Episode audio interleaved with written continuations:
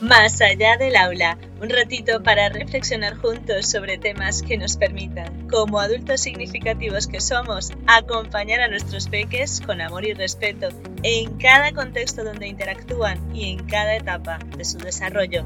Así que estoy contigo cuando sea que me escuches.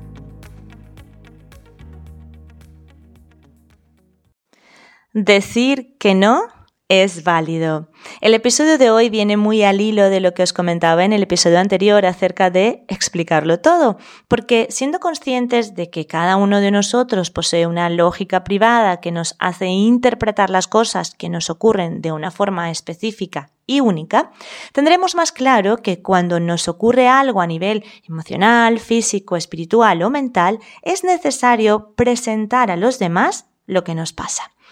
Evidentemente no es necesario en todos los contextos donde nos desenvolvemos especificar todos los detalles de las cosas que nos ocurren. Mas, sin embargo, es importante que comuniquemos si estamos atravesando algún malestar para que así las personas con las que interactuamos puedan empatizar un poco con nuestra forma de actuar que se verá matizada por la situación que estamos atravesando.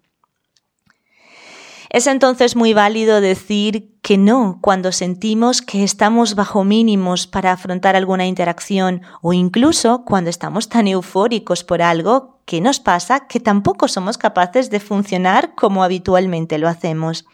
Sin embargo, como soy consciente de que la vida tiene sus exigencias y como dice aquel dicho, que lo urgente no te quite tiempo para lo importante, hay cosas que debemos atender a pesar de nuestros malestares e incomodidades. Por tanto, he recordado un episodio del podcast de Mi Astral llamado elige presentarte, en el que ella cuenta que en una ocasión se sentía un poco mal, pero debía igualmente asistir a una actividad que tenía programada, por lo que decidió que antes de empezar comentaría a sus interlocutores que no estaba en un buen momento, sin necesidad de especificar qué era lo que le estaba ocurriendo.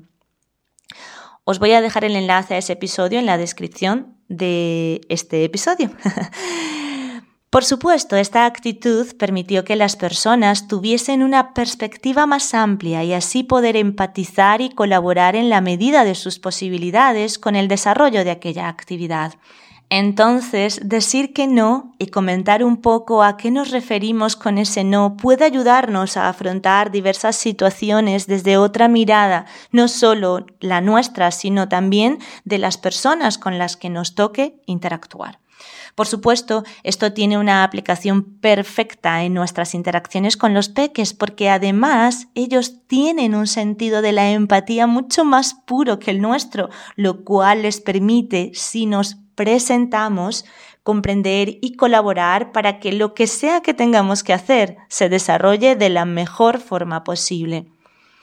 Y sí, ya sé que en ocasiones vamos con prisas y solo nos apetece decir que no sin dar explicaciones, pero volvamos a recordar que los peques necesitan saber a qué se van a enfrentar, necesitan que les expliquemos lo que va a ocurrir con algo de antelación, puesto que así bajan sus niveles de defensa que surgen por la falta de información. ¿No os pasa también a vosotros como adultos?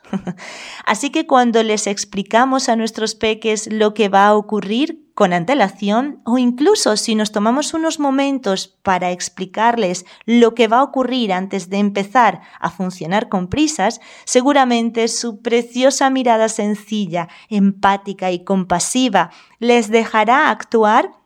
colaborando en la medida de sus posibilidades para que la situación que vamos a afrontar fluya de la mejor forma posible.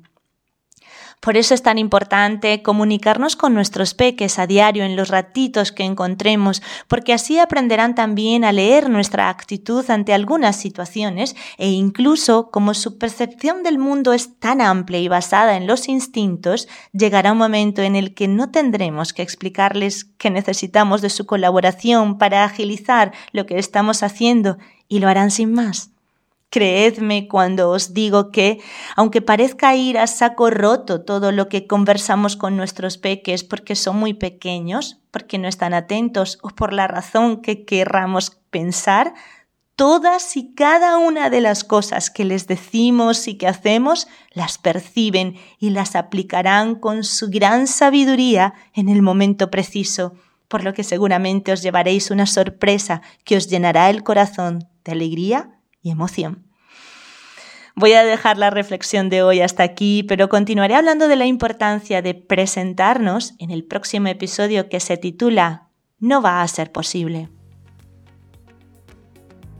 Si te gustó este episodio y crees que puede aportar a otros, compártelo. Nos escuchamos cada miércoles y viernes para reflexionar juntos aquí, más allá del aula. Recuerda que puedes contactar conmigo a través de Instagram entre saberes y sabores o en la web entre saberes y sabores.com.